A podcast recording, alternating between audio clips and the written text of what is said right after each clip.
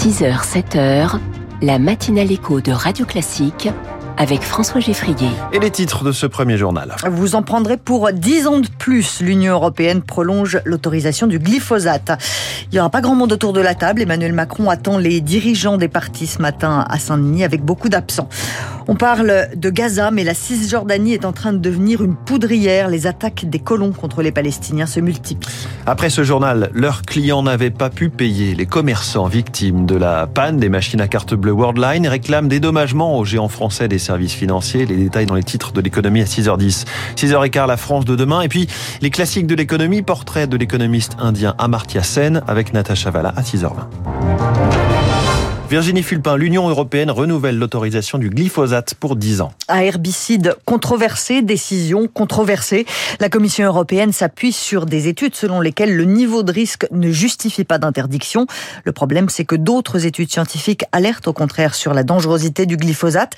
Dans ces conditions, la France, comme l'Allemagne, a choisi de ne pas choisir et s'est abstenue lors du vote. La Commission a tranché et en gros, personne n'est content, Eric Koch. Quand les poids lourds, Allemagne, Italie et surtout la France, première puissance agricole européenne, s'abstiennent, cela crée un boulevard pour les partisans du glyphosate, selon l'eurodéputé Benoît Biteau, qui ne décolère pas. À ne pas prendre position, ça donne les pleins pouvoirs à la Commission.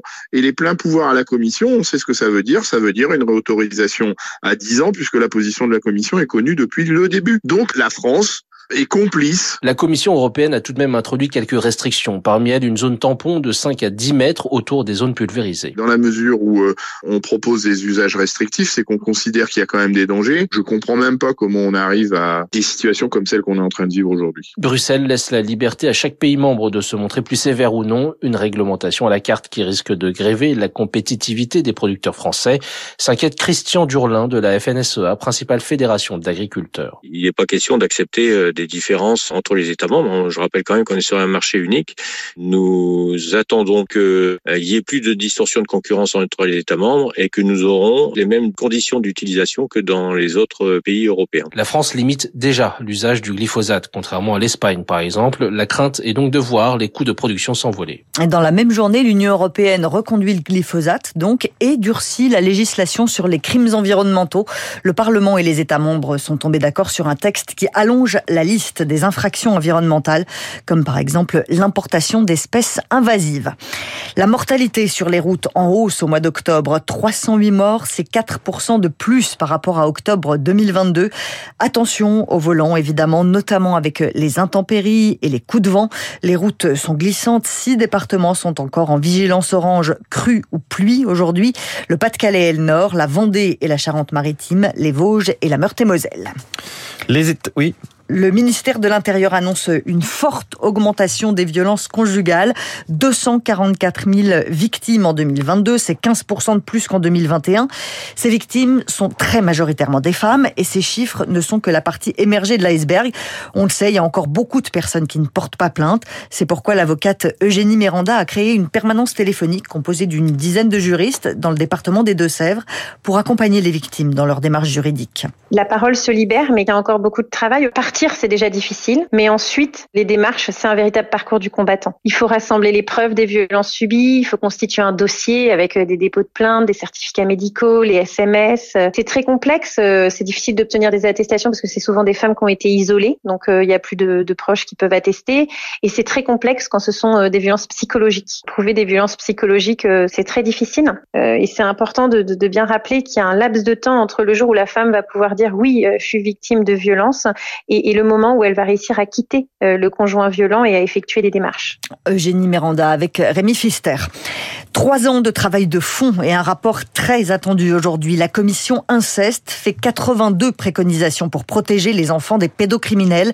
Elle suggère notamment l'imprescriptibilité des viols sur les enfants.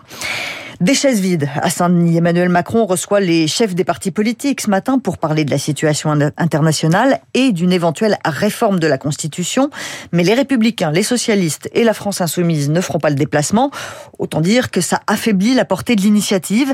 Le politologue Bruno Cotresse va même plus loin. Pour lui, le président de la République ne cesse d'avoir des initiatives inédites pour peu de résultats. On va d'expérimentation en expérimentation du côté du chef de l'État. Et pour le moment, c'est vrai qu'on n'a pas vu grand-chose. Où sont passées les conclusions de ces différentes consultations? Par exemple, on n'est pas fichu de dire où sont passées les conclusions du grand débat national. Il va falloir à un moment donné qu'il nous parle des conclusions des CNR. Des centaines de lycées ont participé au CNR éducation. Il y a eu énormément de réunions au niveau local.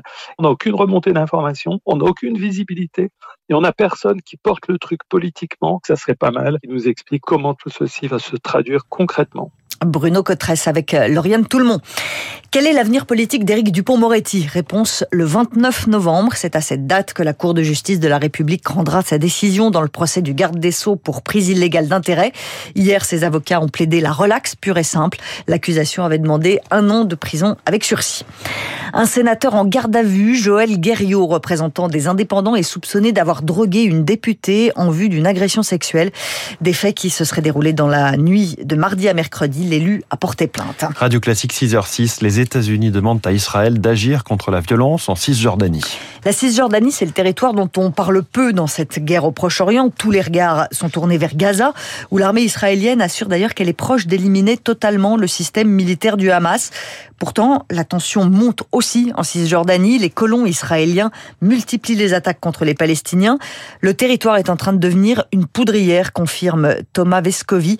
Il est chercheur spécialiste d'Israël et des territoires occupés. La situation est alarmante en Cisjordanie, la population palestinienne, hors zone urbaine, elle est quasiment livrée à elle-même. C'est-à-dire qu'il n'y a pas de protection internationale, il n'y a pas de police pour la protéger. L'autorité palestinienne est présente uniquement dans les grandes zones urbaines et encore, elle n'a pas la capacité de pouvoir s'interposer ou de faire quoi que ce soit. Donc, il y a vraiment un sentiment à la fois d'être laissé pour compte, d'être abandonné. Et là, le regard qui est porté par l'ONU euh, est en tout cas quelque chose d'important qui, j'espère, va se traduire en actes. Il est clair que si on laisse en fait les deux populations israéliens et palestiniens face à face, ça ne pourra tourner qu'au chaos et qu'à davantage de violence. Des propos recueillis par Rémi Vallès. À Gaza, l'armée israélienne continue de fouiller méticuleusement euh, l'hôpital Al-Shifa. Benjamin Netanyahou assure que des otages détenus dans l'établissement ont été déplacés par le, Hamas. Le corps d'une otage aurait même été retrouvé à l'extérieur de l'établissement. Le premier ministre israélien a fait une concession sur la chaîne américaine CBS News. Il y a trop de victimes civiles à Gaza, a-t-il admis. Des manifestations pour la paix au Proche-Orient sont prévues ce week-end en France, dimanche à l'appel du monde de la culture et demain plusieurs syndicats appellent à se rassembler pour un cessez-le-feu à Gaza et pour la libération des otages. Trop compliqué, mal ciblé, le dispositif MaPrime Rénov manque d'efficacité. La preuve sur les 2,4 milliards d'euros prévus pour aider la rénovation des logements, tout n'a pas été dépensé. On a besoin de l'éclairage de Zoé Pallier pour comprendre. Derrière ces millions d'euros non dépensés, il y a un changement de règles intervenu en cours d'année, regrette Sylvie Charbonnier du syndicat des professionnels de la rénovation. Désormais, le gouvernement préfère les interventions globales sur l'ensemble d'un logement. Les aides pour les travaux individuels, l'isolation des combles, l'isolation des murs, les planchers ont été supprimées pour tous les revenus supérieurs à 40 000 euros par an. Le reste à charge devient trop important, donc les travaux n'ont pas été exécutés. Il faut donc convaincre les ménages de dépenser davantage pour isoler leur logement en une étape.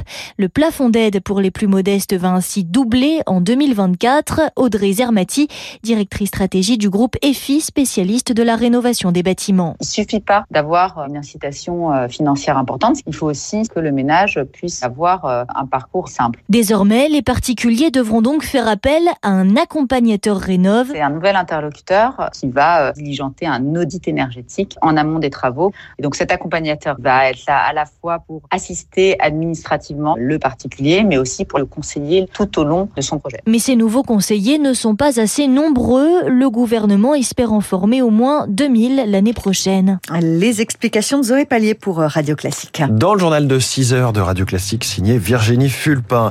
Toute l'actualité économique dans un instant, puis la France de demain avec un télescope à la fois haut de gamme, mais grand public et surtout très technologique. Le cofondateur d'Unistellar, premier invité de cette matinale Éco Radio Classique.